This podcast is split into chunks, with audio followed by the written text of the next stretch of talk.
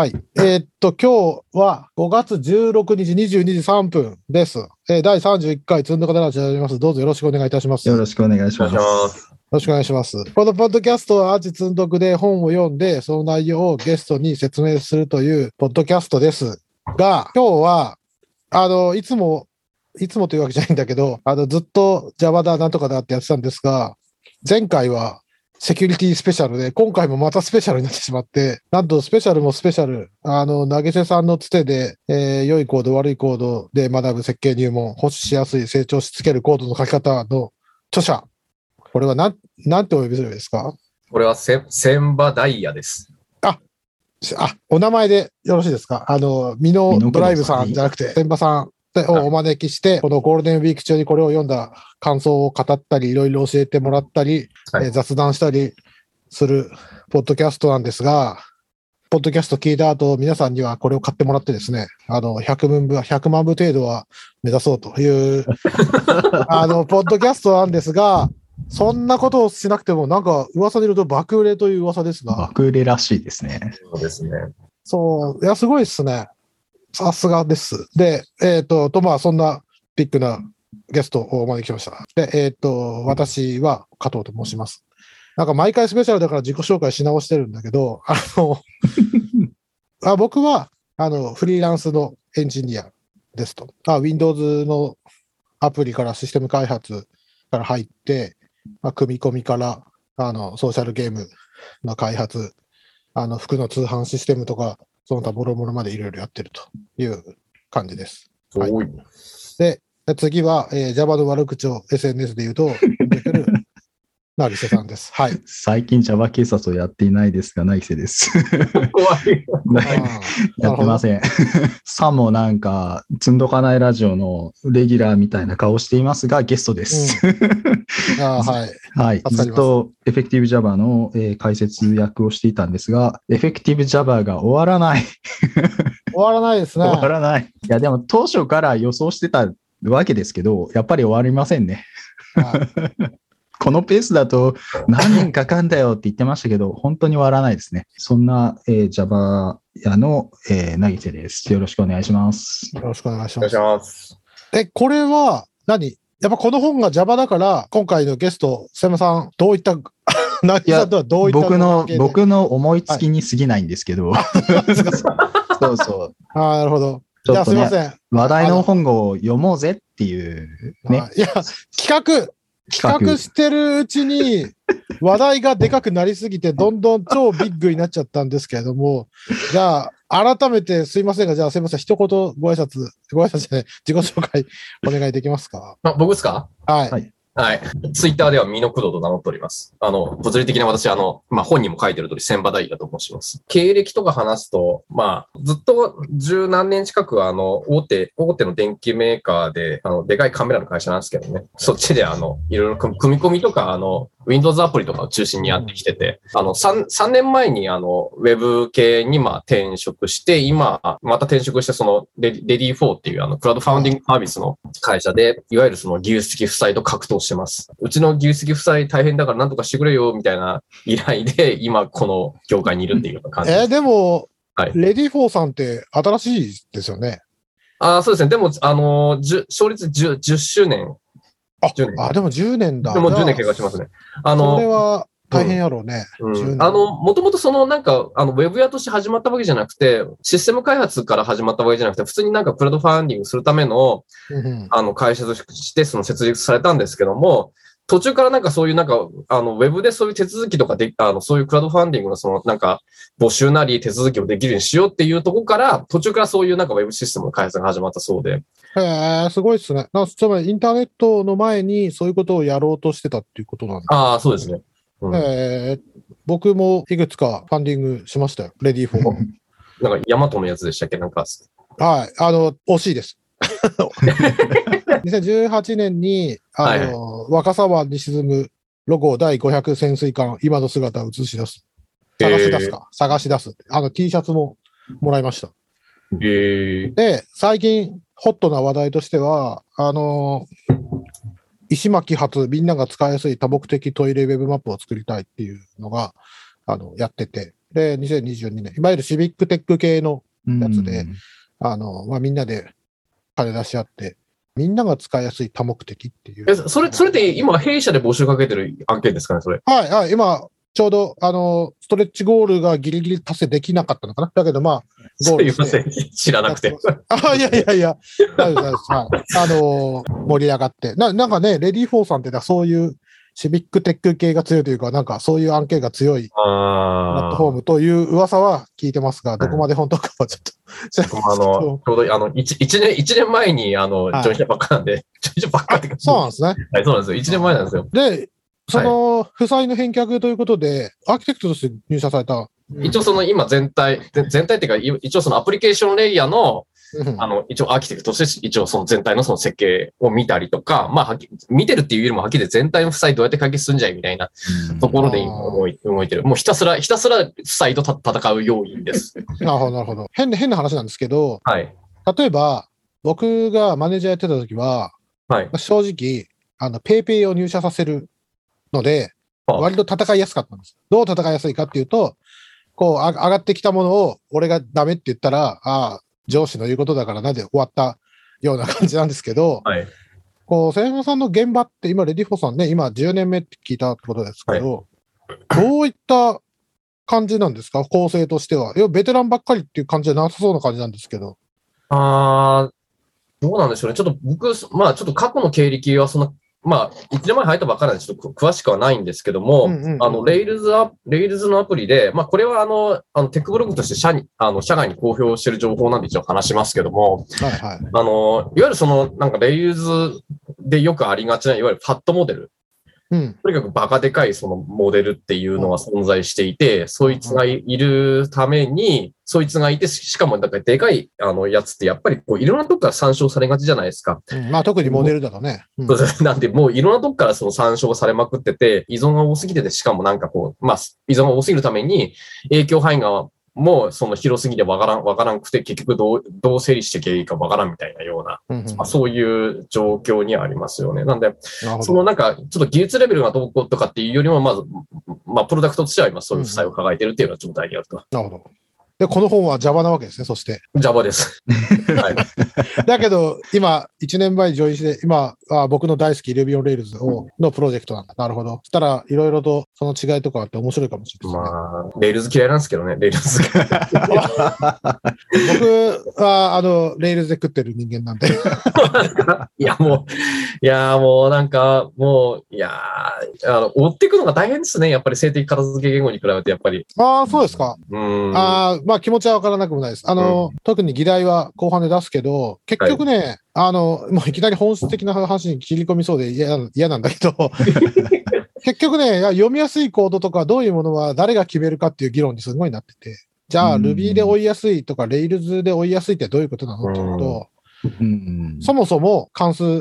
オーバーロードとか、その他諸々がちゃんとできる言語とか、その他諸々の読みやすいコードとは、とかって、もう全然うん。あの、読みやすいコードって、こういうのが読みやすいよねっていうのは、まあ、あるとこねでもそれって結局ね、言語とかその他もろもろで、読みやすさが全然違う、そこ、そのはこ難しいですね。ああ現実としてあるなと思いつつも、この本、がっつり読みましたし、あ、マジですか？ああがっつり読みましたし、あのーコンパスのイベントのトークセッションも聞いてましたよ、ずっと。あありがとうございます。はい、あの、面白かったですし、やっぱ、いろいろとこう、本丸に切り込んでいく 話ですごいいいなと思って、まあいろいろ質問も用意してあるんですけど、はい。どうしましょう？第一章から読んでいくと、第一章からやっていくと、また、あの、一年かかるぐらい、これはいい本なんですけど、いや、もうなんかもう、そ、そう、長長くなるのはあれなんで、問題があるんで、なんか、かいつまんで、どこ、どこそこ、そうですね。そういう質問形式の方がなんかやりやすいと思います。はい。僕としてもそれがいいなと思いますし、まあ、あのじゃあ、本当雑談みたいな話になっちゃうんですけど、まあ、やっぱり、その、この本書かれた、ね、それにめちゃくちゃ売れてるってことは、多分みんな望ま、望んでたっていうことだと思うんですけど、はい。その、例えば、参考文献読むと、まあ、まあ、これまで名著と呼ばれた本がこう並んでるわけじゃないですか。はい。となるとですよ、その、千葉さんは、はい。お前らこれ全部読んでこいって言いたい気持ちになるでしょ？いやいやいやいや。じゃあじゃあじゃあそれで、それを読んでこいって言うと、あの、パワハラになるからこの本を書いたのかなと思ったんですけど、いやいや、そうじゃない、違う。あ、違うんですか？えいやいやこれ、これ、これ。ちょっと待って。ー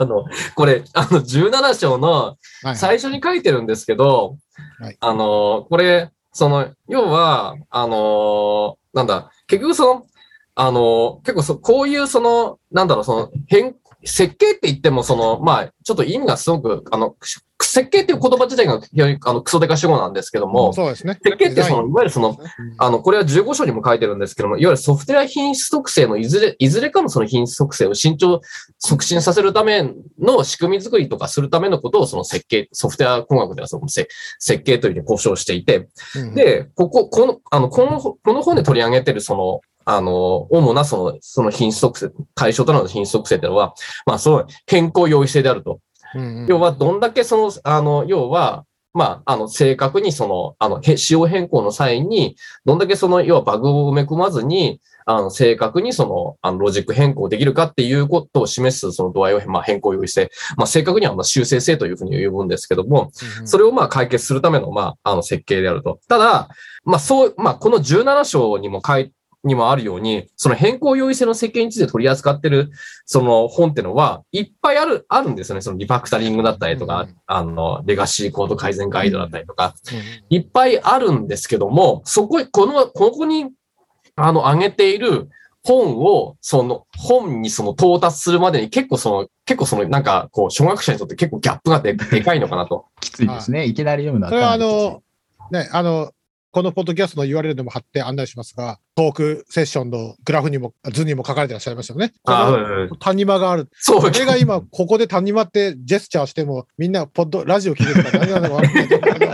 あの、まあまあ、わかります。うんそう。だから、すごく、あの、大きな谷があると思ってて、だからそこの、まあ、穴埋めっていうか、その、要は小さくそのステップアップしして、その、最後この17章のその本に、その、無理なくその、なんていうか、ステップアップでき、できるようにするためっていうことを、まああ、なるほど。あ、あの、目論んで、まあ、書いたというか。ああ、いいですね。とてもいいですね。なんか僕らの、まあ、この参考文献って、まあ僕とか40ぐらいだけど、40過ぎてるけど、僕らのその20歳から先の青春時代を、こうひたすらこの本と格闘し続けて20年やってきたみたいな 本だから、すごく馴染みがあって、ああ、これ苦労して読んだんだよな、みたいなのがたくさんあって、で、その内容がこう、ミノさんの本に書かれてるから、なんか、この、この本自体は僕とかが見るとすごいこう、まあ、大体知ってる内容というか、サラサラサラって読めるんだけど、これでも格闘しないとそうはならないから、すごい大変なんですよね、そこ格闘して、こんだけの何十冊かの本を消化しようっていうのはね。うんだからその、確かにその手前の、なんだろう、中級者向けの入門書みたいな、ちょうどいいポジションの本っていうのがないから、そういう意味ではこの本ってすごいヒットしているのはそのあたりの理由かなっていうのは思いますよね。ああ、まず例えば、まあ20年前の大学生、20年前の大学生だと、とにかく訳も分からず、とりあえず暮らすと書かされる。オブでジェ、クトしかもよくわかんないでね。そう、オブジェクト思考的なことをやらされて、これは便利なんだ、カプセル語なんだ、ポリモーフィズムなんだって言われても、あ、そうなんですかっていう気持ちにしかならないと。ああ、そうなんだと。あの、だけど、その、二人、三人でプログラミングし始めると、初めてそこで、ああ、なるほど、ちょっと便利かもしんないなっていう気持ちが少し湧いてくる。んだけど、ほとんどの人にとっては、まあ、インターネットのこの時代はそうじゃないのかもしれないけど、ほとんどの場合は、そうか、多人数でやったらそうだよなって思うのは、大体入社してから、うん。こう、Python のソースコードをいじるときとか、あの、自分が何かライブラリ渡されたときに、初めて、あ、なってるだからこうなってるんだっていうことが起こったり、こう自分の書いたものがプロダクトアウトして、で、あの、加藤君、次のバージョンはこうしてくれたまえって言われたときに、あなんと、びっくり、これやるには結構大変だなっていうことがあったりなんだり、かんだりして、初めてその便利さに気づくっていうことがあると思うね。だその知見をすっ飛ばして、要は一回も自分がプロダクトとか他人と他人と協調して商品作ったことないっていう状況において、いきなりね、このリーダブルコードだ、なんとかだってやらされると、まあ、それはわかんないよね。あの、やったことないんだから、それはしょうがないなと思う。うん、そんな中で、ここで、不真面目な人は、真面目な人は、ああ、大変だなーって言って愚直にコードを頑張って書くんだけど、不真面目な人は、こんな苦労をみんながしてるはずはない。なんとかしてもっと楽な方法とかいい方法があるはずだって言って、この本にたどり着いてほしいっていう ことなんですよね。いや、でもこの本もあれですよ。ちゃんと書いてあるけど、インプット2でアウトプット8ぐらいがいいって書いてありますからね、ちゃんと。だから、要は、たくさんコード書けっていう話ですよね。たくさんコードね、書ければいいんだけどね、なかなか難しいやろな。だ結構設計の本とかって、その本から入ると頭でっかちな感じになって、あの、ピンとこないんですよね。で、それは自分で格闘して、その設計と格闘して、たくさん行動を書いて、で、いろんなこう、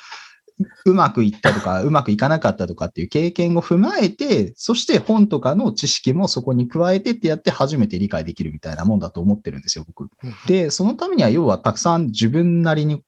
こう設計して格闘するっていうフェーズが必要で、それが要要するにアウトプット8の部分、うん。その本とかのインプット2っていうのは、要は試行錯誤して自分の頭にこう叩き込むっていうか、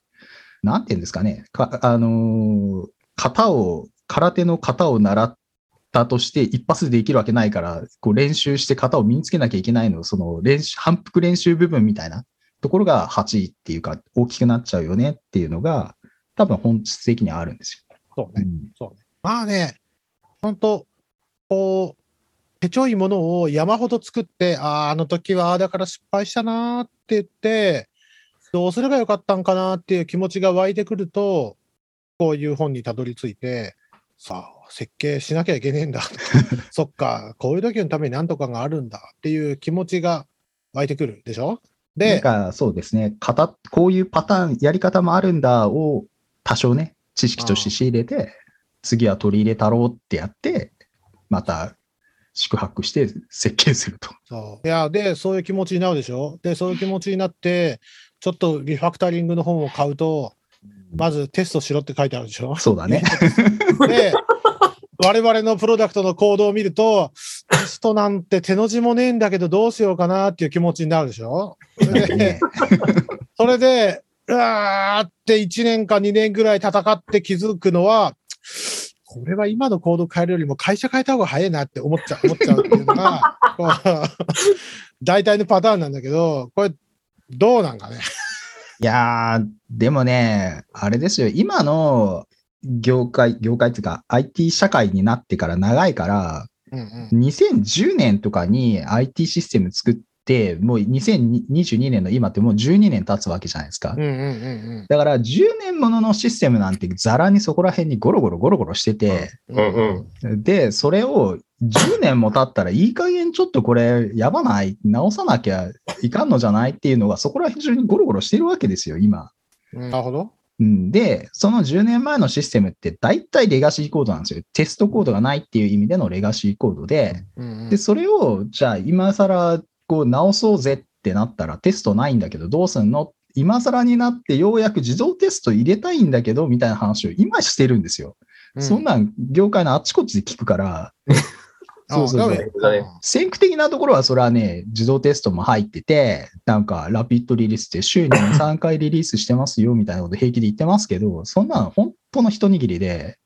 業界の大体はレガシーコードがすでにあって、うん。で、刷新しなきゃいけなくって、で、次はどうするの？自動テストをいよいよ入れるの？それとも、いやー、ノウハウないからまたレガシーコードを新しく作るの？みたいなことを、今2022年にやってるっていうのが現実ですね。多数派の現実だと思いますね。まあそうだろうね。しかも、うんね、この本の前半、その他もろもろでもあるけど、まあね、後で当てるパッチっていうのは、ここで if 文1個入れておけば、とりあえず半年はしのげるかなって言って、謎の if 文が 増えるっていうのが よくある話だからね。る既存のメソッドにこう、既存のメソッドの中にこう、いう分がニョキッとこう、そうそうそうそう 断定的に入るってやつですよね。そして、あの、いわゆる波動拳コードにどんどんなってくる。こう、まあすごい。いや if 文で何個ループしてんだよっていう。はいまあ、あれも理由がちゃんとあって、あれは要するに、修正の範囲を局所化するっていう意味でやるんですよね。ああ、わかります。うん。なんかリファクタリングしてあっちもこっちもってやったら修正範囲が広がるから、修正範囲が広がったらリスクが大きくなるじゃないかっつって、じゃあって言って負債を抱えるのを承知で、こう、うんうんうんうんスコーンとここの局所的なうん動いてる行動はいじっちゃダメだからなって言いながらやるっていうね。あだと僕、個人的な心残りが、その、この本本を書いて、その出版した後に、今、その加藤さんがおっしゃったその波動拳コードの対策を書いとけばよかったなっていうふうに思ったことなんですよね。その、あその既存メソッドにその、なんか、その、今この対応必要だからって言って、サクッとこう、if 文追加しようみたいなってのよくあるじゃないですか。うん非常、それってものすごく非常に頻繁にある話で、そこをなぜ僕はその取り上げなかったんだろうとかって思うんです。ちょっとそこだけはちょっと非常にちょっと心残りでって。なんですよねじゃあ、いや、第2そのうち増版なの法、か。あ増法第2版。改訂版が。増強改訂版、第2版。いやー、期待できますね。いやー、だけど、これだけ、あの、はいまあ、今回のね、ポッドキャストもそうなんですけど、やっぱ、さらにいろいろ突っ込みが入って、いろいろみんな質問があると思うんですけど、どう、はい。どうですか？いろいろ伺ってらっしゃらないですか？多分みんな、すでに第2版を書きたくなるぐらいのツッコミがあったんじゃないですか？いや、なんか、いや、いやなんかすごいっていうか、いや、なんか、あの、どう答えればいいんだろうな、その、僕の知り合いからは、うんその、えって、あの、これ、あの、マーク数書くんですよね、みたいな感じの話とかよく聞きますよ。いや、だって、僕これ、まあ、これ、2年弱ぐらいかけて、これ、この本書いて、マジで。すげえ途中で体調も崩しかけたし、そんなすぐ本書けって言われても、その書けばみたいな、いうのは、まああるんですけど、まあっていうのも、まあ、まあって、まあっていう、その、なんかこう、期待、まあそういう期待、まあなんか冗談かどうかわかんないですけど、まあそういう期待があるっていうのを、うん。まあまああるとして、なんかその、なんだろうな、どう、どう言えばいいんだろう。その設計っていうものの、その、なんかこ、これってその設計入門っていうふうに、まあ書いまあタイトル付けたんです。タイトル付けたんですけども、その、その、いわゆるその、まあさっきも言ってるけど、い言いましたけど、その設計っていう言葉自体がそのクソ、クソデカで、うん。その、この設計っていう、設計に対してこれ、ん？設計っていうのはこれはいわゆるその、なんかその要件定義とか、そのなんかその、なんか要求分析とか、そういう上位、うん。上位、上位でやるような、その設計、つまりそのなんか機能的、機能性をどうするかみたいな部分のその設計をやることなんかいみたいな感じの、あの、っていうふうなこ、あの、期待を持って、あの、ご購入された方もいらっしゃって、だそういう方からは、えーってなんかこれは俺が思ってる設計じゃないんだけど、みたいな感じのそういう感想は、まあ、まあ、ちょっともたらしてしまったっていうのはちょっと、まあそこはちょっと、ちょっと目線がちょっと違ったのかなっていうところですね。確かにプログラマー寄りの設計のこう、本って感じですよね。あの、うん。そうね。あと、結局ね、その今言った変更容易性はい。が、変更容易性重視であって、例えば、あの、こういう理由があって、コードはこう書いた方が早いとか、こう設計した方が、こう、そのスピードが何パーセント、CPU に優しいコードになるとかどうとかっていう、そういう話ではないですもんね、この本は。そうなんですよ。一応その、この本にもその、その、要は、あの、性能とパフォーマンスとそのトレードオフになる部分はあるんだよっていうことは、そのいくつか記述があって、そこはそのちゃんとそのパフォーマンスを計測した上で、その問題になる部分はその、まあどうしてもその変更、変更優位性の設計をし、あの、するっていうことと、どうしても性能の部分っていうのはどうしても、あの、あるケースにおいては、やっぱりその、あの、やっぱりその、競合する部分ではあるので、どちらかを優先しなきゃいけないっていう局面もあると思うんですよね。だからそこはちゃんと計測した上で、まあ、あの、パフォーマンスが重要な部分は、そこはちゃんとパフォーマンスの、あの、高めるように、まあ、設計すればいいだけの話であって、だからといって、あの、全部が全部その変更優位性型を犠牲にしていいっていうわけじゃないっていうことは、まあ、一応書いてはいます。うんいや、素晴らしいと思います。実際ね、そもそもね、早く動かすのはコンパイラーとか、そういう出す仕事であって、もうあの人類の仕事じゃないから、人間が読みやすいコードを書書けば、コンピューターが最速で動かすっていうのはね、仕事のあの責任分解点を考えれば、僕はあの人間が読みやすくて書ける方向に倒すべきだと思いますよ。特にあの Ruby を愛する。あーそうですよね Ruby をまあ愛する僕としては。うんおまあ、そもそも高級言語の立ち位置っていうのが、まあそうですからね。いや、まあ本当そうです。そう低。級言語じゃないですからね。まあ、現代のマシンパワーと、まあ、ネットワーク、ストレージの速度を前提にすると、まあ、そんなにあの、高速な言語使わなくても、波のビジネスのシステムぐらいだったら回っちゃうみたいなのありますからね。で、昔、やっぱりそのデータベースのあの件数の規模で言うと1億件のレコードって言うとめちゃくちゃやばいレコードっていうイメージでしたけど、テーブルってイメージでしたけど、現代だと結構1億件のレコードね、普通の開発機のマシンの上で動きますからね。そのぐらいやっぱりスペックがここ20年でアップしてて、なんか、その億単位のレコードを使わない程度の、あの、100万件とかそのぐらいのビジネスのシステムだったら、そんなに考えなくても、まあ、あんまりパフォーマンス問題、まあ、よっぽどね、ひどいロジック書かない限りは、なかなか起きないんで、なんかそういう意味では、現代だったらね、なんか、あんまりこう、マシン語でパフォーマンスを極端に稼ごうみたいな、なんかそういうチューニングをしようとする必然性がない。うん、だから別に Python で書こうが Ruby で書こう。まあ最近その辺もあの JIT コンパイラーとかで早いみたいですけどね、それなりに。いや、この、こう、千葉さんのこのまとめてくださった参考文献にある本も、はい今までの我々の知見、 Effective Java、 Effective Ruby、いろんな Effective シリーズをやってきたり、なんだりかんだりしてるんですけど、まあ、大体、こう、いいこと言ってるレベルのざっくりさですけど、大体似通ってきてるわけじゃないですか。人間に読みやすいコードとはこうあるべきですとか、そうそういうの大体分かってきたんだけど、なぜ人類はまだそれを自動で書けないのかっていうことをすごく感じませんか？自動で書く。ああつまり今 IDE とかいろいろ頑張ってね、これメソッド名変ですよとか、これうん。変数名変ですよみたいなことをだいぶ言ってくれるようにはなってきたけど、うんうんうんまあ、なかなかまだ、その、君、今時はこうは書かないんだよとか、これ、人間にとって、まあ、確か、Ruby のリントツールとか、Python のリントツールとか使うと、これ、あの、ネストが深すぎますよとか、これ、あの、1メソッドの行数が多すぎますよとか、まあ、それぐらいは言ってくれるんだけど、なかなか、うんその本質的なところに切り込んでいかない、そんなコードになっちゃうっていう。ですね。まあ、Java でも、まあ、古くは FindBugs っていう、あの、バグパターン検出用のね、あの、静的解析があって、まあ、今名前変わって SpotBugs ってやつ使うんですけど、まあ、そういうのでね、バグパターンとかは検出できる。ただ、うん、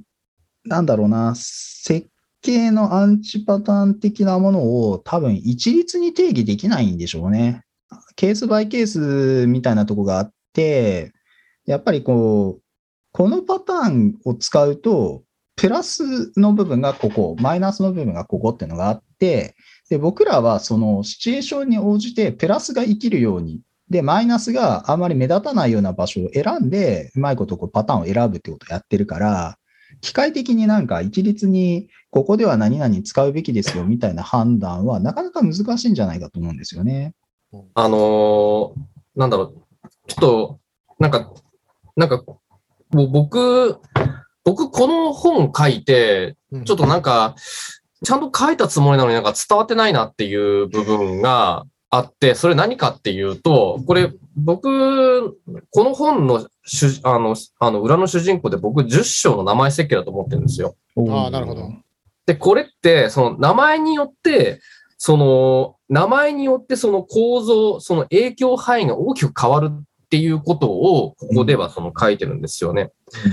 要はその名前によ、名前によって、その、その要は対象とする処理のスコープっていうのが大幅に変わってきますよっていうことを書いてて、ゆえに、その、要はクソデカなその名前、あの、あの、曖昧な名前をつけると、その、要は対象とする処理のスコープっていうのが、その、なんていうか、ガバガバになって、いろんなものと見つけつごになってしまうよと。だから、あの、なんだろう、そのソフトウェアの、ソソフトウェアのその、なんかメトリックス的、メメトリックス的な話をすると、えっ、と、結合度のことを言ってます。うんえっと、要は結合度を、あの、あの、下げて、その影響範囲を低減するためには、ちゃんとその、要は個別具体的なその目的に沿って、その、その個別具体的な目的に閉じるような形でその命名しましょうと。そういうことにすることによって、あの、可読性だけに考え限らず、構造的にも、あの、品質的、品質が向上しますよっていうことをここでは説明してるんですよね。これはでもね、ミノさんね、これね、はそれはソフトウェアの設計の奥義の類ですよ。マジですか？それはね、うん。できる人は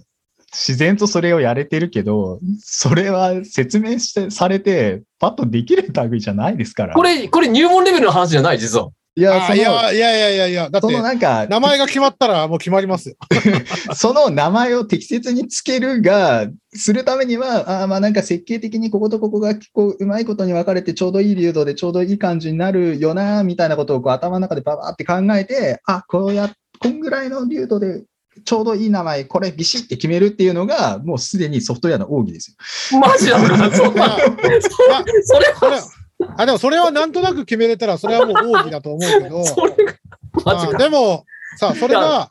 なんとなく決められないから、みんなでモデリングしたりするわけでしょ？モデリングそうそう。なんで、うんこの、この10章ってのは、その、10 13章のモデリングに、につながっていて、要はちゃんとその適切にその名前、その目的ベースで名前を付けるっていうことが、要はその、あの、一貫性に優れたモデリングにができるようになりますよっていうこう説明をしてるんです、ね。それでもね、因果逆だと思うんだよね。うまく設計できる人がいい名前をあ、いやいや、ピタッとだからつけてるよう、な。それは、あの、なぎさん、あ双方の、的にね。庭玉ゃ、じゃないけど、スパイラルだとは思いそうます。そうそうそう、そうだと思うけど、さらに実装も入って、あれこれおかしくねとか、うんこれ、ここ、あの、抽象化した方がおも 面白くなるんじゃないとか、短くなるんじゃないとか、いや、それ、似てるだけで全然違うものだとかっていう議論は、そうやって、はい、ありますね、ありますね。なんかそういう議論を頭の中ので、そのスパイラルをぐるぐるぐるぐるって回して、うん、これだビシって決めれるっていうのはもう奥義ですよ。いや、頭の中でそれ全部やれちゃう人じゃないとでもそれできる。なぎさん、それを頭の中でやると、あの、コードレビューの時とか大変ですよ。いや、まあそうだけどね。でもなんか、こう、僕らが設計をするときって、なんかそういうこと頭の中で考えてるわけですよ。いろんなことを、うんこう、まあ意識に上がってるか無意識かわかんないけど。なんか、で、うん。みんな考えてはいると思いますよ。でそういうことそれがうまくいかないだけで。そうそう。で、そういうこと考えて、こういう名前でこういう感じでいい具合に切り出せばいいんでしょ、ポンって名前つけれる人っていうのは、なんかその、いろんなぐるぐるいろいろ考える、それが適切にできるっていうところまで到達してるから、それがピタッと名前つけれるのであって、それはなんか名前つければうまくいくんだよって、いや、多分そうじゃなくて、いろいろ考えてうまくいくようにして、うまく名前つけてるんだと思うよ、そこは。うん。うんだから、そうですね。だから、やっぱり、うん。ただ、やっぱりさ単にその、僕がその名付けすするっていうのは、やっぱりその、今、僕がさっき言ったように、やっぱ、その結合度をすごく気にしますし、この、こんな名前つけたら、あれやこれやそれやみ、他のいろんな概念に紐づいちゃってて、すごくなんか影響範囲が広くなるから、いや、うんこれはちょっと意味としてはでかいから、もうちょっと細かいその概念に分けられないかとか、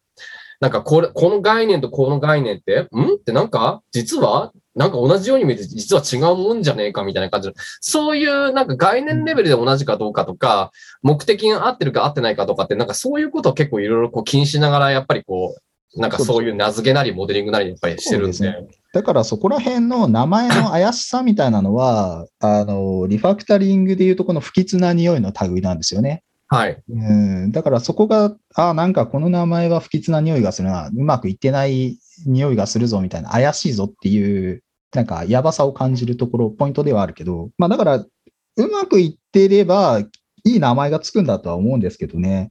まあ究極は、そここに込められてるね、こう思いはすごい僕わかりますけど、いやーでも、名前つけれんやろ、簡単には。いや、簡単にはつけられないだろうけど、あの、それをど、どうしてその名前をつけたかっていう、その、うんまあ、背景のね。セスとか。だからそういうのは、あのね、黙ってると、みんな自分の中で持ってて、うん、いや、お僕の言うカスタマーは、君のカスタマーと違うね、みたいな話になっちゃうから、だから本当その辺はね。うん、その辺は本当デザインプロセスとして残しとかないと、それを書き出したってことにすごい価値がありますよね。ううん。多分ね、そうしとかないと、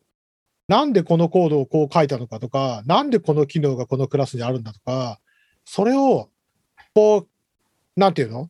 例えばプルリクのレビューとかで、マジでガンガンやるんだったら、本当そういうの残しとかないと、あ、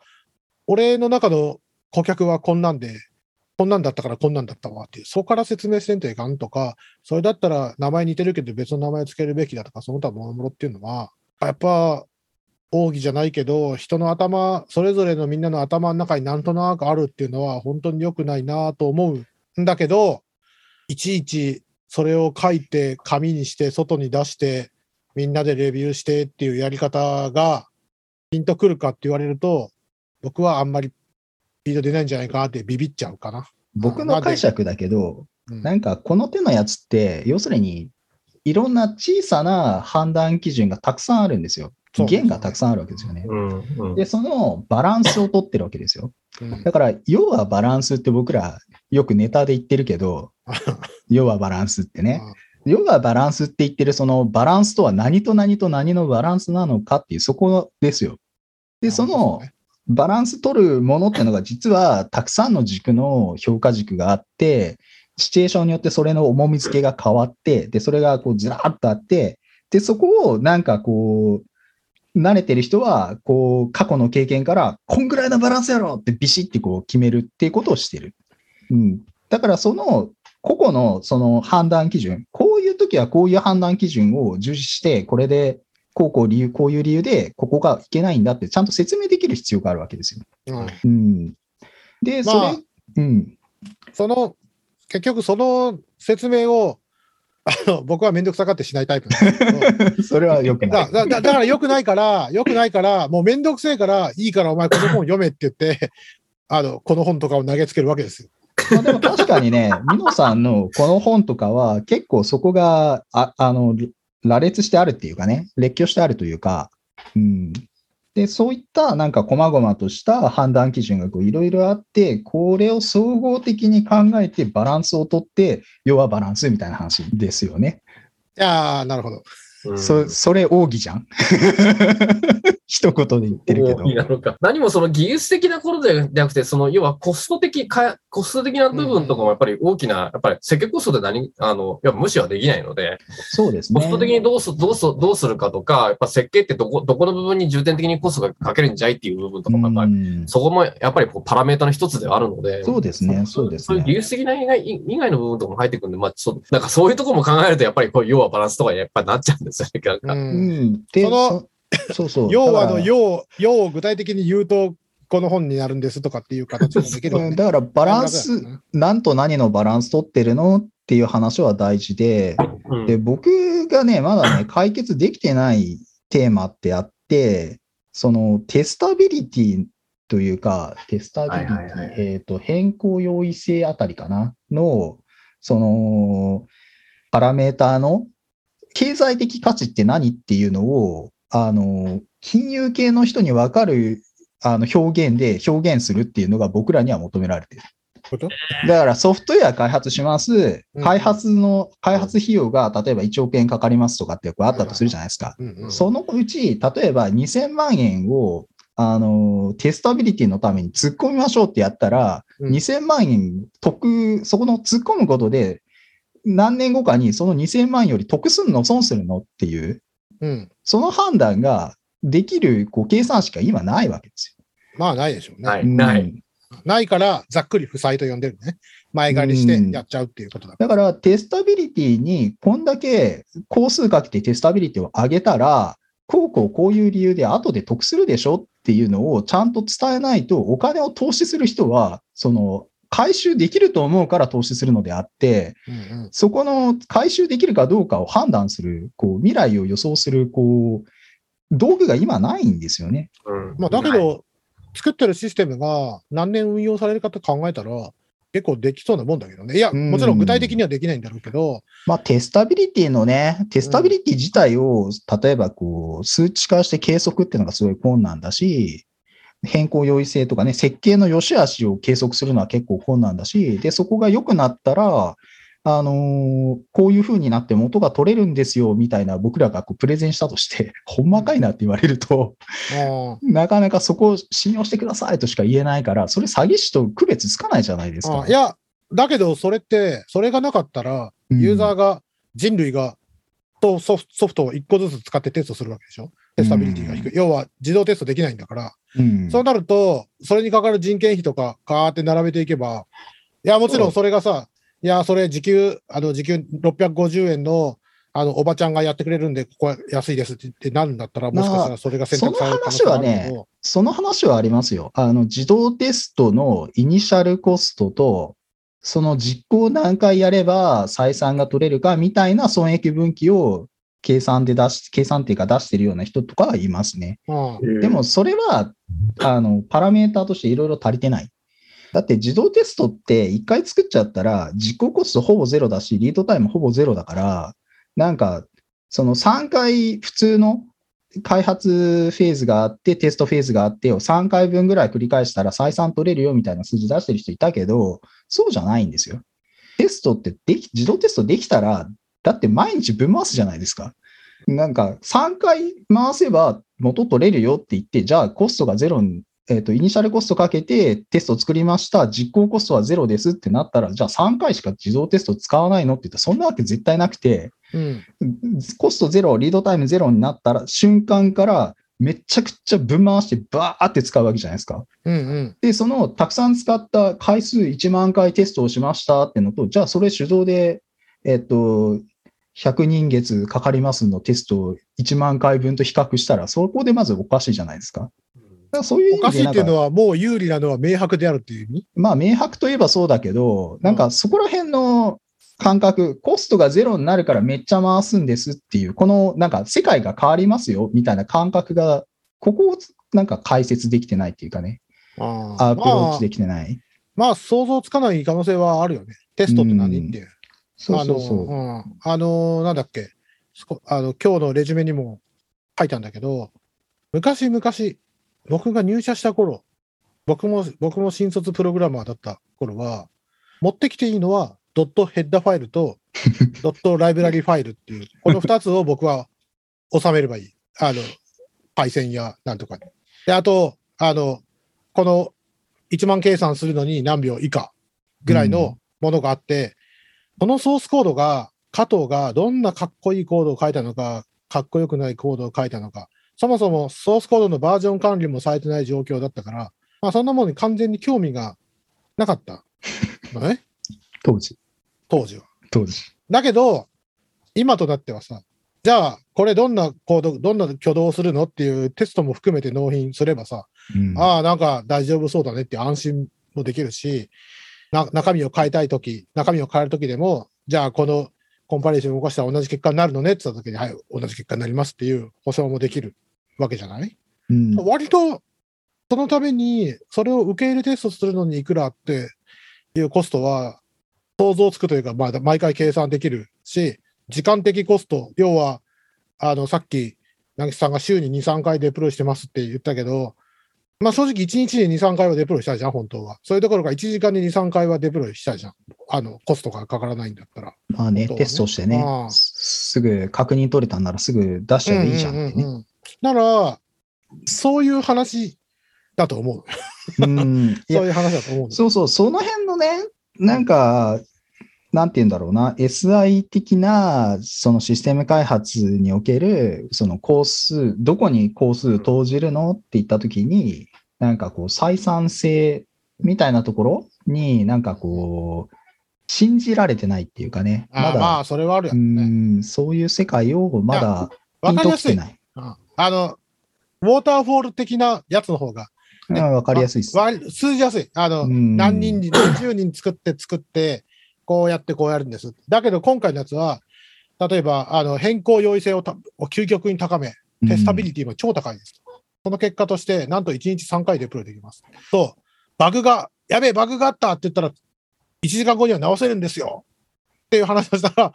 バグがないのを持ってこいって言われて、まあ終わり なんかね、じゃない？ピンとこないんですよ、そあのー世界が変わりすぎて。そう。まあそういうのはあると思いますけど、だけど、完全にでも、あの変更容易性を高める。あの、デプロイの数を増やす。あでそのためにはテスタビリティを上げる。その他もろもろ。で、人類の読めるコードを書く。っていうのは、結局、今のソフトウェアって結局いかに早くセキュリティフィックスやその他もろもろっていうのを当てて、他人の力を借り、巨人の肩の上に乗って、えープロダクトを一瞬でも早く世の中に出すかっていうのが勝負の世界だと思って、あの、が現代、現代のウェブサービスですとうんいうことで生きてると思うんだけど、まあ、金融で一回作ったら、まあ半年はバージョンアップしてもらっちゃ困る。けどセキュリティフィックスを上げてほしいとか、なんかまあそういう環境だと、ちょっと求められてるものが違うのですが、だけど明らかに、この辺はちゃんとやっていった方がコスト減りますよ。で、コストはこれぐらいですって、な論文を持ってくればいいのかな？何誰かが論文書かなきゃいけないんだよ。ああ、難しいな。あいや、それは難しいテーマです。難しいテーマなんだけど、友人のね、博士、博士、博士が持ってる、こうな、何人かに聞いてみたんだけど、っていうか、こんだけ、こう、ね、今、我々ももう軽く30分、40分、1時間喋ってるわけですけど、あの、もうこれだけ、もうみんなこんなコード書くと生産性高まるよね、いいよね、変更容易性あるよねってってなってるのに、なかなかそういう論文っていうのがバカすか出てきて、大学で教えられまくって、大学を卒業する頃にはソフトウェア工学の、あの、博士号を持ってて、あの、何、変更容易性の高い素晴らしいコードをめちゃくちゃ書けますとか、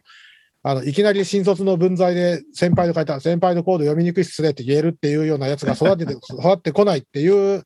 のは、やっぱ難しいんかねっていう話をやっぱしてたんだけど、でやっぱこういううん品質とか、その他もろもろっていうのは、やっぱ論文書きづらいんだね、結局。まず計測がやっぱりメトリックスがすごい難しいっていうのは昔からあって、なんかソフトウェアメトリックスって、僕2000年代ぐらいにこうソフトウェアメトリックスっていう本を読んだ覚えがあるけど、その時代から2022年になって変わったかっていうと、なんか大して発展してないんじゃないかと思うんですよね。なんか僕も同じ気持ち気持ちです。だからソフトウェアメトリックス、要するにソフトウェアを測る、計測するっていうジャンルのね、うん、世界、そっちがなんか、あの、発展しないと、客観指標がないから、なんか僕ら、エンジニアはソースコード見て、ああ、こんなんじゃ、なんか保守性最悪だよとか、これは保守性なかなかいいんじゃないとかって、僕らは主観的に言ってるけど、それをちゃんと計測可能な数字にしないと、議論が始められないんだと思うんですよね。結局ね、すみません。ちょ、ちょっと席外していいですか？ちょっと2分ぐらいですぐ。あ、どうぞどうぞ。すみません。あーカット、カットタイ いや、うんあ。だけどさ、こう、まあ、この話を今からしなきゃいけないんだけど、ム。うん。あの、千葉さんは、こう、まあ、入社されて1年目でしょ？ってことは、まあ、1年というサイクルで考えれば、今1イテレーション目だよね。うん。難しくない？いや、ほんとさ、ああの、こう、や、仕掛けて、マシン100台並べて、100回実験できるっていうんだったら、イテレーション100回簡単に回せるけど、こういう啓蒙をして、こうやってこういう本を書いて、こう説明してこうで、こういう社員がこうなって、こう育ってっていうのはさ、リアルに年月がかかるわけじゃない？人生が。そうだね。それって、人を育ててね。あの、一番できるやつは退職したんで計測不能ですってなっちゃうんでしょ？そうだね。いや、だから、怖いんですよね。そのソフトウェアって、結局、プログラマーっていう人人に技術がね、宿ってるから、これが分かってるからこそ、結局ね、あんだけアウトソーシングブームだったのが、今は内製ブームに持ってきたってのはそこでしょ？結う局。ん、まあね、内す、まあでも内政と言ってもね、というのはありますけどね。まあまあ、でもやっぱりコアな部分っていうかね、その置き換えができない部分、そこはやっぱ内政で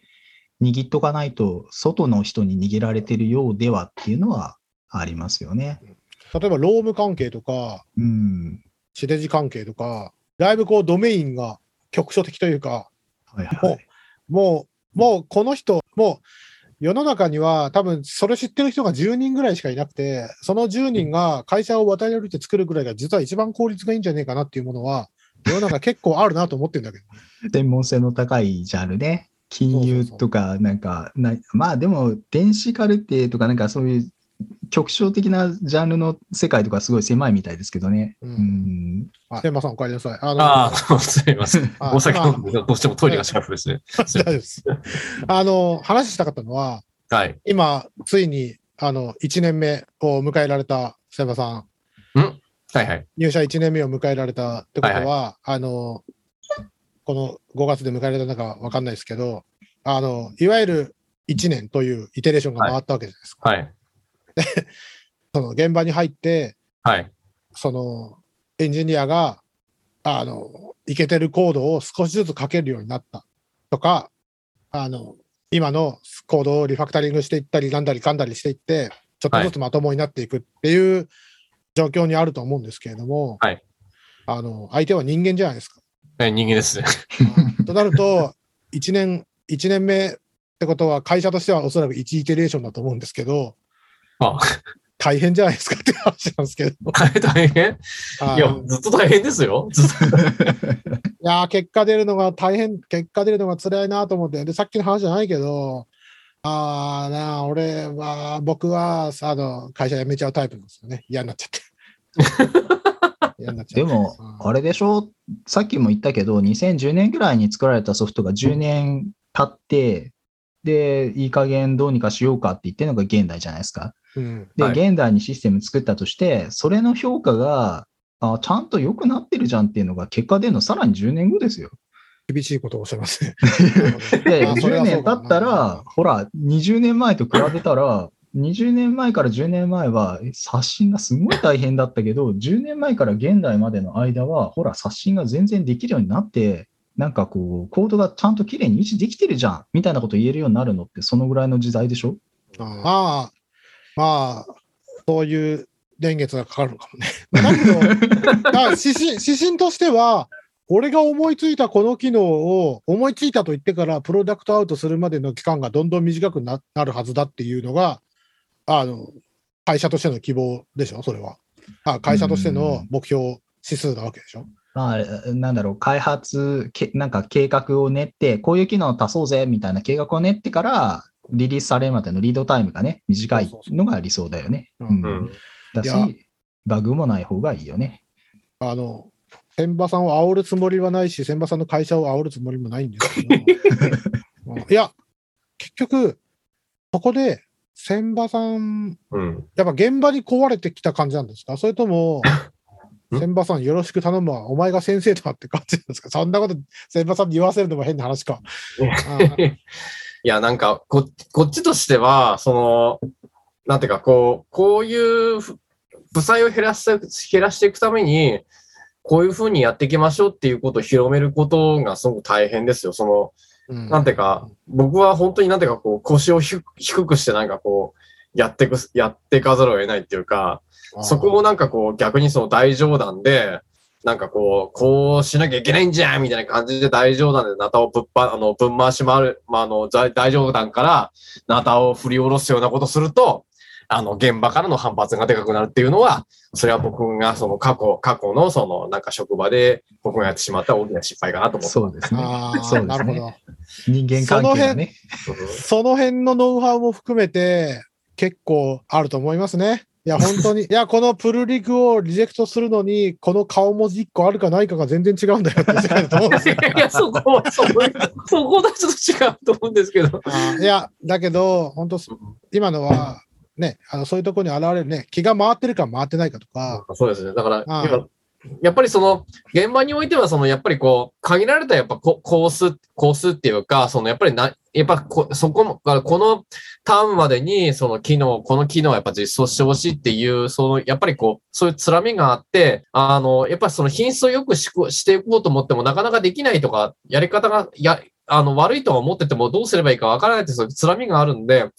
そういう状況にややっぱり寄り添って初めてこう、なんか、ものを良くしていけるのかなと。うんだからそういうなんか、つらみに対するその理解、理解も何も示さずに、個数が正しいんじゃとかって言ったらば、お前何言ってんだよって、こっちこんな、うんこっちはこんだけその納期いっぱいでやってるのにみたいな。そういう反発が来て当然じゃないですか。いや、当然と思います。特にね、まあプライドを持ってやってる人ほどそうだと思いますよ。うん。僕もそう思います。うん。まあ、誰もね、うん。自分の行動にケチつけられて嬉しいかって言われるとね、嬉しい。基本的にはね、人間自分のやったことにケチつけられて嬉しい人は基本的にいないんですよね。うんうんだから僕らは後天的に学んで、あ、ミスがあった、こここは指摘があって、そう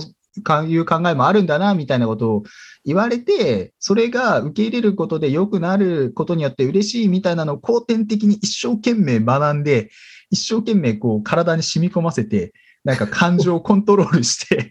そ、そこでなんか文句言われても、こう、カッてならない人間になろう、なろう、なろうってして、こうやってる。で、なんとかなってるぐらいじゃないですか。でやっぱりね、普通文句言われたらカッとなりますからね。何事も、あの、事業を始めるときは、あの借金スタートなんですよ。何事も。まずは銀行から借り入れして、それを使ってビジネスをスタートさせる。それうん。ソースコードも同じで、もう、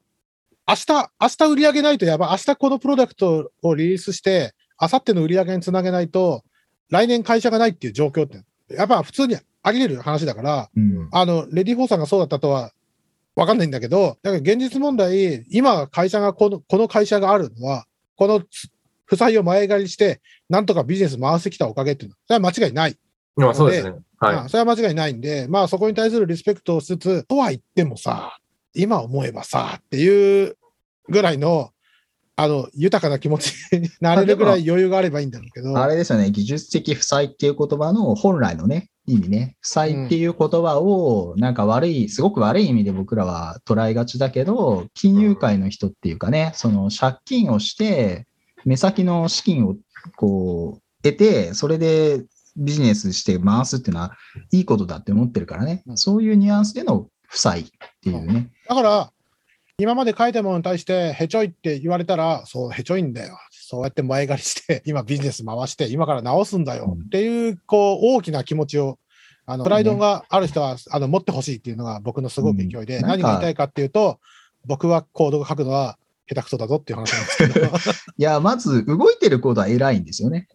動いてるコードは偉くて、その動いてちゃんと役目を果たしてるんだったら、それはなんか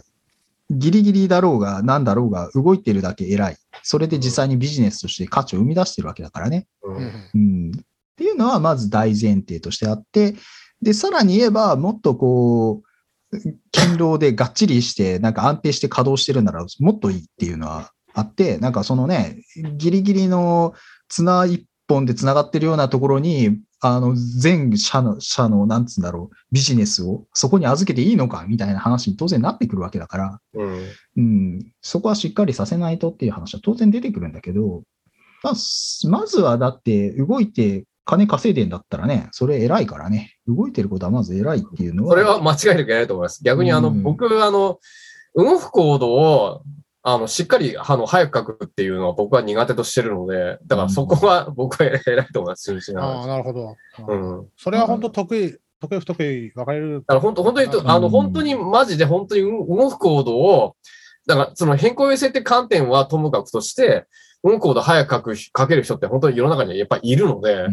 うんそういう人は純粋にまあすごいと僕は思います。ね、新人教育的なところをね、ちょっとこうアドバイスすることあるけど、なんか、いや、動くことはまず偉いからっていうのは言うんですよね。まず実装して、一応君なりにこうある程度機能を作ったじゃないか。これはまず偉いんだぞっていうのは言って、その上で、なお良くするためにはっていう話ね。うん。うんいや、本当ね、あらゆるレビューは、バージョン1持ってきたやつがまず一番偉い。そうですね。持ってこないやつよりは断然 偉いまず。まず一番偉い。だから俺がここで君のことをクソみそ言っても、あの、まず君が一番偉いからなっていうのが、まず前提としてはあると思います。そうそうそう。完成してるんだからね、一応形として、形ができてるだけ偉いですよね。まずね。そう。だから、だから僕はそう、バージョン1持っていくのがすごく遅いんで、そこ本当に偉いと思うんですよ。だから、うんなんか、僕ずっと前から思ってるんですけども、動くコードはあなたが作ってねって。僕はそれをきれいに直すからって。なんかその方、そうすればなんか幸せじゃないのって、うんずっとそう思ってるんですよね。ああ、なるほど。そういう分その分担は業がありますよね。ああ、その分担は考えてこ なかったな。るほど。いや、でもなんかリファクタリングしてると、なんかリファクタリングだけをひたすらする仕事をしたいとか思う瞬間ありますよ。う んあのね、変な話していい？変な話っていうのは、リファクタリングっていう言葉を知る前の僕なんだけど、うんはいも。っとそれというか20年前の、あ、嘘だ、もっと、あの、こ高校生ぐらいの僕なんだけど、なんと高校生ぐらいの僕は何をしたかっていうと、法文あるでしょ ?C 言語の法文ね。はいはい。あのインデックスを俺1から回してたの。え？I イコあーール0じゃなくて、i イコール1って返す。ゼロオリジンじゃなくて1オリジンそう、で1オリジンで返す。なんでかっていうと、え、その方が読みやすくないですかって まあね、自然な感覚だよね。一番目、使用書にはだいたい1番目、0番目に書いてある。1番目をって書いてあるから、そうね、そうね。たら自然だよね。うんあの、やめろっつって、あの、言われて、ああ、そうなんだって言って、俺も訓練されたおかげで、今は0番目っていう気持ちがちゃんと芽生えたけど、と当時はそう思って真面目にやってた。あ、何の話だっけ？何の話なんですか？あ、あ、で、で、あ、そう、とにかくリフリファクタリングっていう言葉を知らなかったときに、まあ、うんそんなようなことを俺はやってたのよ。なん、どこ、どの勢いでやってたかっていうと、確かオセロのプログラムだったと思うんだけど、要は人がゼロからゼロオリジンで書いてたのを勝手に 1オリジンに変えたり、直したのね。そう、俺が読めるように。とか、あと変数名を、あの、変数名が、あの、俺にとっては読みにくい変数名の付け方だったから、俺がうん読めるように付け直したりしてたの。はいはいはいはい。あの、で、あ、どうぞ。あの、僕も同じことを、あの、中高生の頃やってて、あの、僕、その、あの、当時その、あの、もう、もう20年以上前なんですけど、あの、ベーマガってあったじゃないですか、あの、テーマがね。はい。はいベーマガ、はいベーマガの社、はいあの、社協役をやってたん老人トーク、老人トーク始まりました。はい。老老人会。老人会です。老人会。老人ですか？すいません。そう。なんで、あれに、あの雑誌に書いてたソースコードって、そのなんかこう、開業とかインデントとか何もなくて、やっぱべ、いわばベーシックなわけじゃないですか。ベーシックプログラムなんで、もう単にこう、動作するだけのコードがギャーってこう書いてるわけですよ。紙面、紙面にも限りがありますからね。そうそうそうそうそうそう、はいで、なんかやっぱりこう、あの、なんか2メガとか1メガとか、なんかそういう、当時では、あの、今では考えられない、その、やっぱ、オンメモリの制約とかがあって、まあそのなんかこう、エディター上でもその、エディ、エそのエディ、コードエディットする上でもそのメモリ制約しなきゃいけないっていう、そういう制約があるもとで、そのコードを書かなきゃいけないっていう、そういう制約があったと思います。で、だから、こう、非常、とても非常に読みにくいわけですよね。だから、あの、だからこう、すごく読みにくかったんで、これどういう意味なんじゃないって自分でやっぱり意味を理解したかったんで、うんうんこう、やっぱりこう、なんか、なんか変数とかで基本的に犬1文字なんですよね。まあそうでしょうね。N イコール1とか、は N ってなんだよお前みたいな。何の N じゃいみたいな。い、N はギリギリわかるけどね。わ N、かるけ I、ど J も、はギリギリは理解してあげてもいいかなだけど。うん。でも、ひどいのが、その、途中でその、なんていうかこう、あの、メモリを制約、あの、なんていうかこう、制約す、なんかこう、メモリを接続するために、ある変数を別な用途に使い回したりとかいうようなことを、みんな大好き、店舗変数とか、キャッシュ変数とかですね。そうや、やってて、おいおいおいとかって。だそれが分かりにくかったから、自分はその、なんかこう、もちろんそのインデントとか、そのなんかこう、処処理の区分けとかっていうことを分けるために、やったの、なんか行動整理するためにやったのが、僕のその人生初めてのリファクタリングでしたね。ああ、素晴らしい。いい話ですね、今のは。中学高校生のこの話です。いや、だけど、みんなやると思うんですよ。あの、まずは、行動を理解しろとか言われたら、あじゃあ分かりちょっと頑張ってやってみますっつって、まずはそういうことやると思うんですよね。で、こう、最近、あの、GitHub とかその他ものが出てきたおかげで、やっと、そういう、例えば、あの、内部、内部クラス、要はうんエクスポートするようなクラスじゃなくて、内部クラスの名前の付け方とか、変数、あ内部変数だからあんまこだわってもしょうがないんだけど、まあそういう、そういう昔はこだわってもしょうがないじゃん、そんなところっていうようなところまで、お前この作り方だとし、とか、この名前の付け方だと将来苦労するぞっていうレビューが、やっとこう、この数年できるようになってきたなっていうのをすごく感じるんですよ。ああ。まあ、あれですね、僕、あのー、未来の一回ね、なんか記憶が飛ぶっていう前提でコード書くんですよね。なんか、明日の自分は別の自分ですね。そうそうそう。なんかね、ソースコード、自分の書いたソースコード覚えてられるだろうっていう傲慢さが若い時はあるんですよ。ある。うんで、それがことごとく、あの、経験によって打ち崩されていって、昔の自分の書いたコードが全くわからんみたいなのが、こう、ザラに起きるんですよね。誰だこのソードを書いたやつはあー !Git ブレイブ俺だこのコードを書いたのは誰だってか、貝原ユーザーごっこしたら、俺じゃんみたいな、なんかね、冗談みたいなことがまあ、普通に起きるし、なんか、え、ここ実装した覚えがない。でも書いてある。誰が書いたんだ俺書いてる。意味わからんみたいなことがあるんですよね。で、そういうのが頻発してくると、要は自分の脳みそも、なんか、所詮は、あの、ワークメモリーでしかなくて、まあ、ちょっとこう、この仕事終わったら、そのワークメモリーをききれいにクリーンして、新しいプロジェクトに向けて、また新しく脳みそを使って、で、問い合わせとかあって古いプロジェクトなんやらなんだけどって言われたら、ちょっと待って、今、ロードするから、つって、ドキュメントとかなんかこう、クラス見て、ああ、はあ、こういう作りで当時俺は考えて作ったんだなっていうのを、こう、脳みそにもう一回ロードし直して何かをするみたいなことをするわけですよ。うんうんそうすると、ロードしやすい、自分の脳みそにロードしやすいコードである必要がある。っていう考え方。うん。わかる。確かに。わかる。うんわかる。わかる。その結果としてさ、ソーシャルハック、ソーシャルコードリーディングできない？あ、この書き方は、ここなんとかさんの書いたコードだから何々さんに聞きに行けばいいよみたいな。いや、ほんとさ、こう、こういう本が、あのー本当に流行って、こう、千葉さんが書いたような本とか、そんなものをみんな読んで、こう、コードが頑張って確一化されてきて、こう、誰が書いたかよくわかんないコードになるというのが、多分将来的には、あの、素敵な未来なのかもしれないですけど、うん。昔は本当ソースコード見て、変数の名前の付け方とか、このクラスの構想とか、癖を見て、うんああ、これなんとかさんが書いたなっていうのを Git ブレームしなくても分かった時代があったなっていうのを思います。癖はあるけどね、コメントの癖とかね、なんかあるけど、いや、でも、まあまあ、何にしろ、その、ニュートラルに脳みそに労働しやすいように書きましょうっていう運動をやり始めると、なんかその内部の行動だろうが何だろうが、あ、ここは、あの、意図を書いておかないとわ、後で分かんなくなるな、みたいなところに適切に意図をコメントできるようになるというか、うん。うん、未来のね、自分が一旦記憶喪失になってこれを読み直すんだぞっていうつもりでコードを書くようになるから、みたいなのはあるんじゃないかまあな。特にね、やったことはコード読めば書くんだけど、分かるんだけど、うん、こういう理由で失敗したからここではやらないってことは、だいたい書いてないんだよね。そうそうそうそう、そのね、理由、政治的判断、一体どういう政治的判断があったのかとかね、外部要因があったのかとかね、なんか特別なスペシャルな理由によりこうとかね、なんかそういうね、意図がね、あの、それはコードではなかなか示せないので、そこはやっぱりコメントすそれが、るようになりますそれが書いてないと結局、あの、結局考古学になっちゃうんで、うん。地層派か、派なんかこう、地層まあ、考古学をね そうそうそう。になると。で、まあ、そういう話、あちょっと今、また話がずれるんですが、その読みやすいコード、読みにくいコードに、なんかその、例えば言語的な、あの、言語によって読みやすいコードは違うんじゃないかっていう話ね。うん。加藤さん最初に言ってたけど、それは多分おそらくあって、なんか Java 屋の人って、あの、いや、これは Java 屋って一般化できるかもわかんないけど、僕は型、型を辿ってコードを読むっていう読み方をするようになってるんですね、現代の僕はね。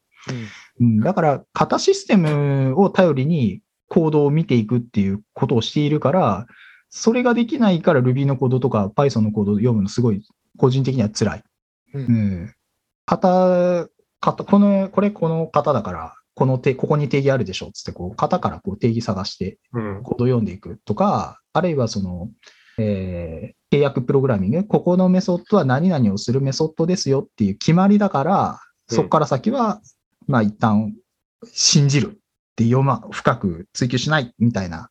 ので、こうカットして読むとか、そういうことをやってるわけですよね。だその読み方みたいなのが、おそらくなんか、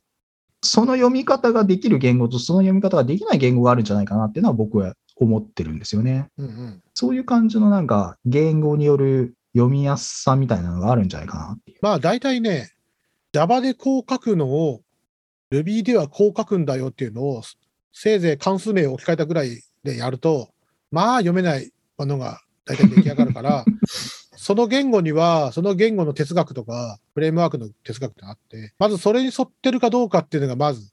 大事じゃないですか。なんかね、僕 Ruby よくわかんないけど、Ruby の人にやっぱり話を聞くに、なんかこう Ruby の文脈ってのがあるんだよみたいなね。うんあり Ruby 的にはそういう風な書き方をするっていう、こう、文脈があるからそれにのっとってこうなんだよみたいな。うんなんだろう、シェイクスピアを知らないとシェイクスピアをネタにした話が理解できないみたいな話のことを言われて、えー Ruby 理解できんわって僕は思ってる。まあでも、Ruby にしても、Python にしても、なんかいろんな、そう最近出てきた言語の本の第一章は、大体、あの、まず、なんとか脳になろうっていう感じの話が多いから、うん。まずはそのコンテキストなのかなと思うんだけど、これは残念なことに、Ruby on Rails の世界に Java の人がやってきたとか、逆に Java の世界に Ruby の人が行ったとかなると、自分が元いた世界のコードをそこに書いちゃうんだよね。まあそうですよね。普通そうとなると。ああとなると、途端に、あの、その世界から異端なコードが生まれたりなんだりかんだりして、あの、もう、いまいちピンとこない、あの、部分ができちゃうっていうのが見えてるから、だからそこも含めて、その、最近はレビューができるようになったっていうのは大きいかなと思うんですけどね。完全に異端ですよね。なんか、あの、僕はその、あの、で、今のその Rails アプリに対し、に対して、あの、DDD ベースでリファクタリングしてるんで、うんうんうんうん。ドメイン層っていうのがバンとでで出来上がって、そこに対して、そのピュアなその Ruby のコードを使ったそのドメインオブジェクトをつ、うんうんあの作るようなことをやってるんですけども、うんうんまあ、その Rails Way に乗っかったコードとは、まあ、異彩を放ってるわけですよね。あ完全にあ。そうでしょうね。まあ、まず Ruby on Rails って言った時点で、あ、ああ、こう、こういう世界でこうでこうで作れるのね、はいはいはいって言って、いかにそこにうまく落とし込むと、行数少なく Web アプリができるかっていうフレームワークなのがまず前提としてあって、はい。それだと今言った通り、そうか、ロジックはコントローラーに書くのもあれだから、モデルに書いちゃうか、つうと、最初に話してたファットモデルって言って、その、まあ、モデル is 一つのクラスというか、まあ、なので、データベースのテーブル一つをて、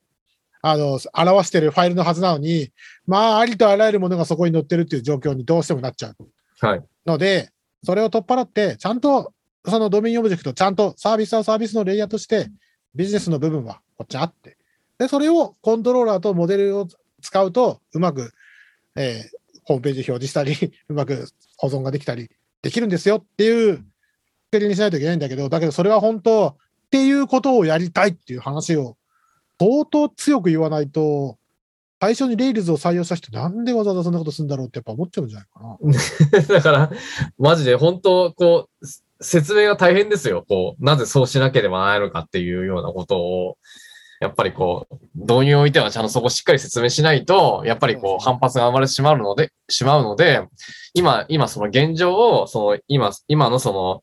あの、レイルズアプリにはどういうふうな、その、あの、もん、負債的な、その、ど、こういう問題を抱えていて、その現状のその、あの、レイル、レイルズウェイに乗っかった方法では、あの、解決は困難であると。だから、その、あの、それ以外の手段を取らざるを得ない、得なくて、ゆえに、その、あの、要はビジネスロジックだけをそのモデルから分離するような方法を取って、あの、あえて取ってそこは、その、非常にそのレイルズウェイから外れるかもしれないけれども、そういうリスクを取って、そういうことや、あの、そういう、あの、変更性を高めるっていう方法を取るんですよっていうことを、かなり丁寧に説明しましたね、自社においても。なるほどね。まあでもそれすごいあの難しいというか覚悟がいる話というかいわゆる主張理っていうねまずレールズウェイを守ろうみたいな話からそいつをぶち破ってこっちに行くんだよっていう 世界に突っ込んでいくわけだからまあ難しいですよねそこはね。だからまあ、うんこう、レイルズがあって、中にサービスを持つのか、あくまでもサービスを提供するための手段として、レイルズアプリがあるのかっていう、この違いだと思うんだけど、うん。多分、頑張って目指してるのは後者の方で、じゃあその海面をどうするのかとか、まうん。あ、あの、山さんの苦苦闘は続くね。苦闘は続くよ、ど苦闘こまでも。は続きますね。はい。まあだと思いますよやっぱりそその設計的にどどういうところにそのコストをかけるかっていうところは、やっぱりドメイン駆動設計におけるやっぱコアドメインとの、やっぱあの、滑走をやっぱベースにしていて、やっぱりその、あの、要は費用対効果、単純な話費用対効果ですよ。どこに対してその、こあの、あの、要は、その、どこのその、どこがその我々の自社のその、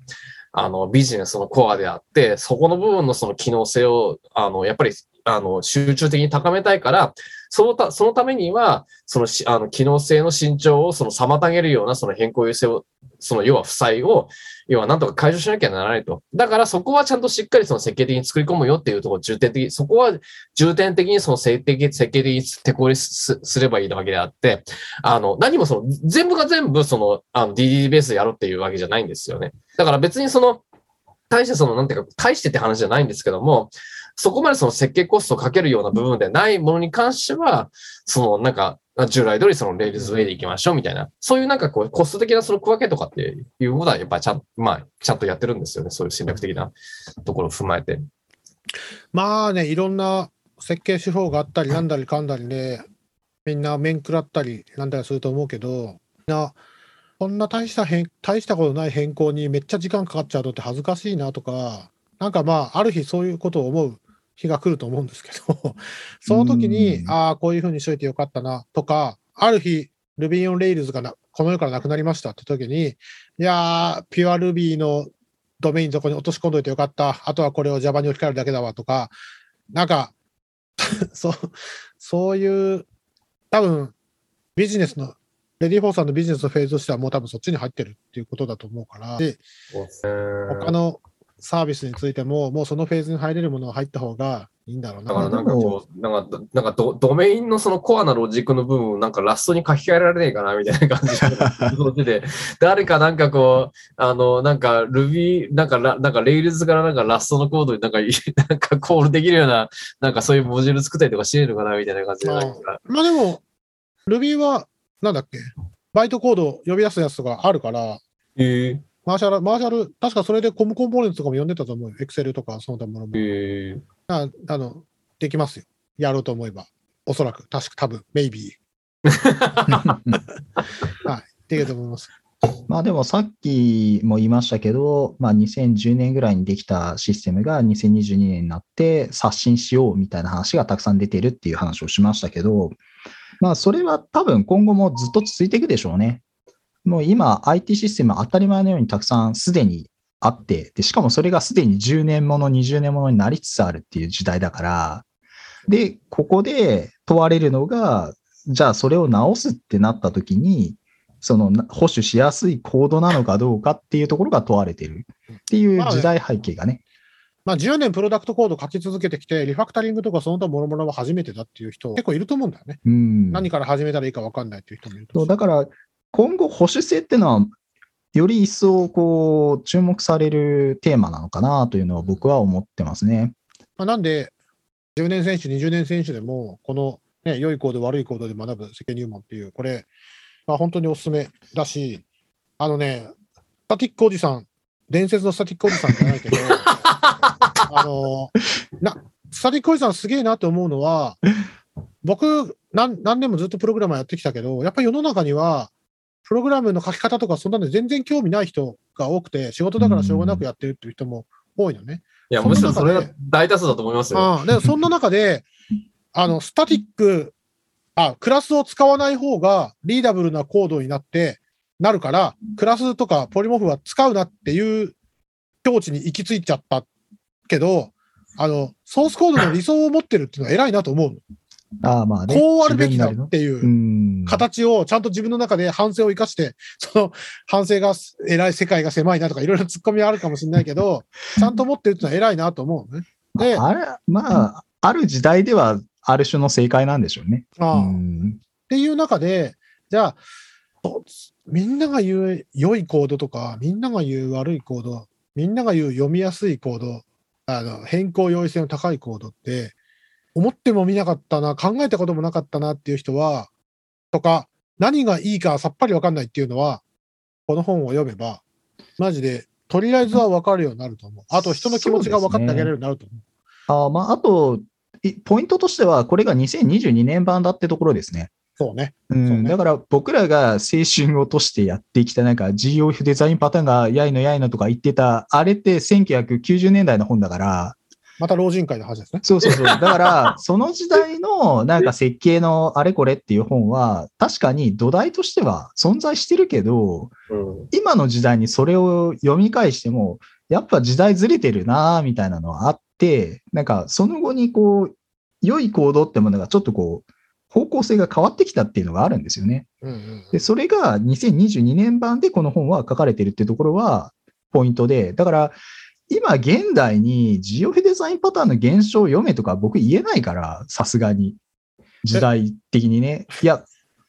僕は IT 考古学屋を半分やってるから、IT 考古学が好きな人は読めばいいと思ってるよ。うんうんううんん、でも、そうじゃなくて、今目の前のプロダクトコードを書くっていう目的で、いやー、90年代の本を読めとはちょっと言えんな、みたいなのはある。結局ね、さっきの、こんだけソースコードの書き方はみんな共通してきてるので、自動で書いてくんないんだねっていううん。話を少ししたと思うんだけど、結局ね、我々90年代、2000年代、いろんなパターンができて、いろんなデザインパターン、書き方パターン、なんとかパターン、うん。ね、あの、できてきたけど、難しいよなっていうことで、その、そういうことを知らなくても、堅牢性が高い、保守性が高いコードを書けるようなツールとか、フレームワークを頑張って、こう、先人は提供してきたわけじゃない？あなので、うん。結果として今、こういうツールが一式提供されてますっていう状況において、あの、この本を読んでくださいっていうのは、すごいなるほどなって思いますけどね。そうですね。あの、いいと思いますね。現代、現代に一通りワンセット揃ってるっていうんで。であと、そうですね。これ、積んどかないラジオなので、一応、積んどく的なニュアンスで言うと、うんある程度設計を学んできた人は、さらっと読めると思いますね。うんじゃあ、あの、言うと、このページの、あ、この本の、あの、バツがついてるところと丸がついてるところを読むだけでもめっちゃ面白いです。結構ねこのね、なんか、あれなんあれなんですよね、なんかこう、あの、生地って言い方すると失礼なんですけども、なんかその設計にその知識持ってるその一部のエンジニアさんからは、なんかこんな本読む、読む価値なんかないみたいな。あこれはなんかもう、そうね。そうなんかリーダブルコードとか、なんかあの DDD のそのエヴァンス本をなんか読めばわかるは話であって、わざわざこんな本を買って読むに値しない的なそういうコメントは、まあまあいただいてるので、それはね、ニュアンスが違って、それは参考文献に書いてある本全部読んでる人はこの本読まなくていいっていうのはそれはそうなんだけど、それは、それは、それが読めんなら、もうこの本いらないかもしれないけど、だっでても、僕はその人たちのことを僕別にターゲットにしてるわけじゃなくて、ターゲット違うよ。そう、そこまで行きつけるし、そういうツートーマンを僕はターゲットにしてるんじゃなくて、そこまで行きつけない人っていうのが結構その大多数を占めてるから、そういう人たちを、のその補助をするために、まあ僕はこの本を書い,、ね書いたんであって、そうじゃない人が結構この本に対して結構ブリブリ文句言ってるんですよね。うんこの野郎に文句ありますけど。だから、ニュアンスとしては補助輪みたいな本ですもんね。あそうです。そうそうそう。だから補助輪、いい補助輪が出たんだよって話してるときに、俺補助輪使わねえからこんなもんいらんやろって言われたら、そりゃそうだろうとしか言いようがないので。いや結局、あの、いわゆる方便ってやつよね。あの、うん。嘘も方便の方便で、別にこの本が嘘って書いてるわけじゃないよ。うんあの、要は、あの、どうやったら伝わるかって話なんですよね。そうなんですよ。ああ。これで、あの、そのあなたが読めば済む話だといった、その本を読んで、じゃあ世の、その本が世の中に出て、もう何年経ちましたけど、あなたの会社の社員は全員そういうことを書けるんですかって書けないでしょと。ってことは、もう方便を増やす方向が一番いいんですよ。あなたがそ、基本的になんかやっぱ、その手のバイブル的な本って、なんつうか消化しにくいんで、何度も何度も噛み砕いて飲み込んで吐き出してまた噛み砕いてみたいなね、こう半数動物みたいなことしないと。消化できない後ろ、後ろ胃袋みたいな感じですよね。そうそうそう。いやだ、ああと、あの、なんていうの？自分の体験があって、その本を読んで入ってくるか入ってこないかじゃない、あまあ、もちろん前提としてね、そういう消化酵素を持ってないといけないから。だからそ、その本が書かれたその時代の自分に立ち返って、その本を読んだら、あの、おこの本を読破した、もうこんなことが書いてあるって言えるけど、今のご時世、それ読めるかって言ったら、それはなんか多分なかなか通じない言葉になってるから、現代語版のそれがいるんです。現代。多分それそれもそうですね。うんまあ、そういうところがあって、あの非常に良い補助輪という言い方がいいのかちょっとわからないですが、あのー設計やり始める人ぐらいには、ちょうどよく揃ってるんじゃないですかね、範囲的にもね。だからなんかその設計っていうものすらそもそもあの認知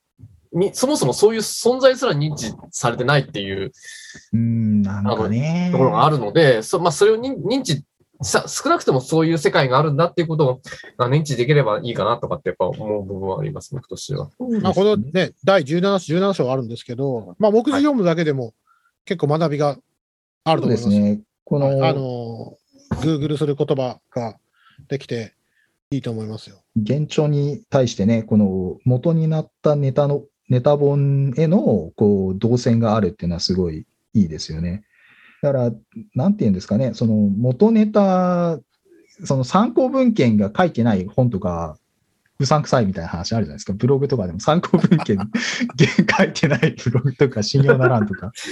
わかります。そういう意味では、そのステップアップするためのね、原書の方に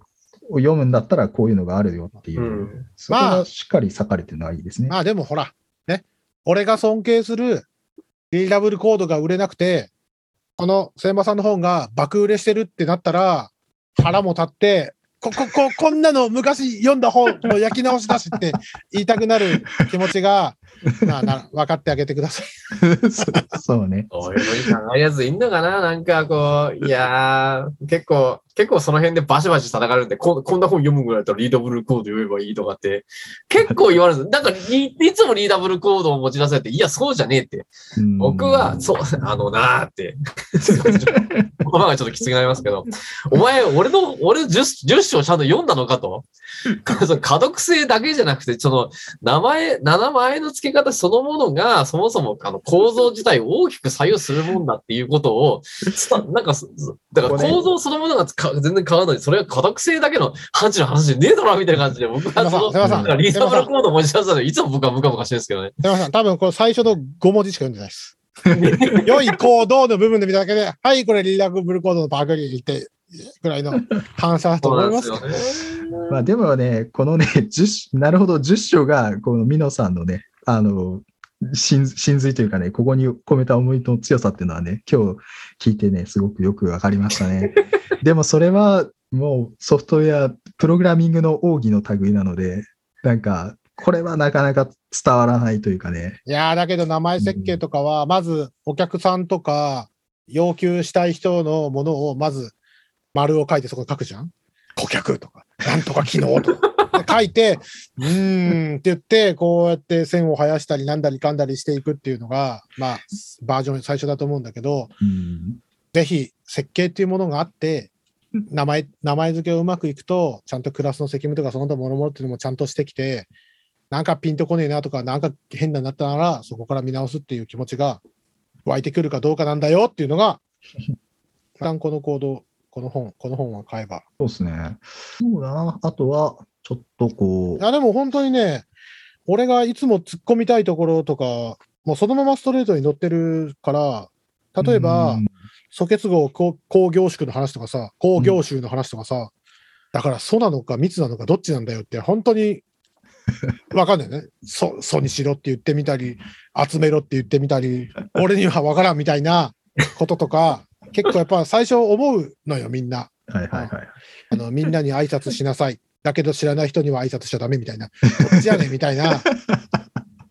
あの、よちよちには難しい話ってあるんですけど、そこにも踏み込んで書いてあって、あの、いろいろ横断して、あ、横断する前にこれを読んで、あ、もっと深く突っ込んでみたかったら、そういう過去の、あの、古文書を当たるっていうのは、いい方法だなと思いますけどね。ね、なんか、あの、なんか正直な話、この本に書かれてるその僕のオリジナリティな部分って、もちろん僕なりにオリジナリティがある部分ってのは、まあもちろん、なんかさっき言ってる中出張の名前って部分だなとかって、まあ部分はああるんですけども、やっぱ、あの、ベースとなるやっぱ考え方っていうのはやっぱドメイン駆動設計があったりとか、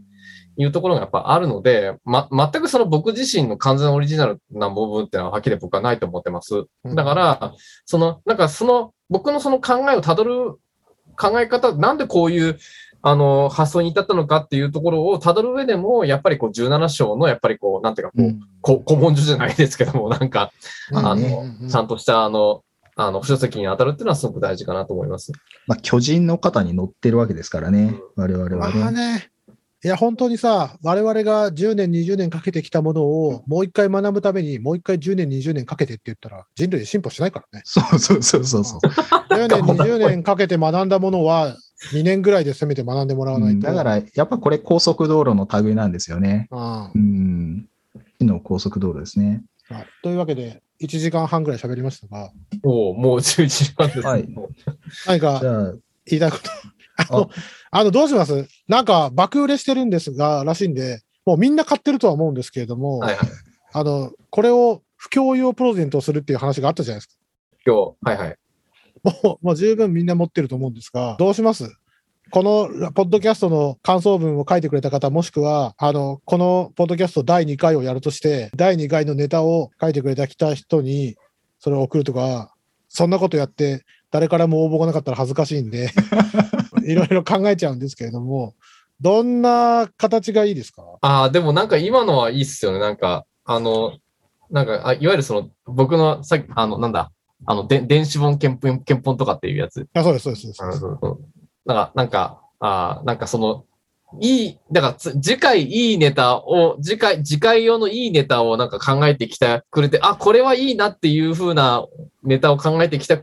来たくれ、来てくれた人に、あの、電子本、検本みたいなわかりました。で、それを。はい。で、それをさらに、あの、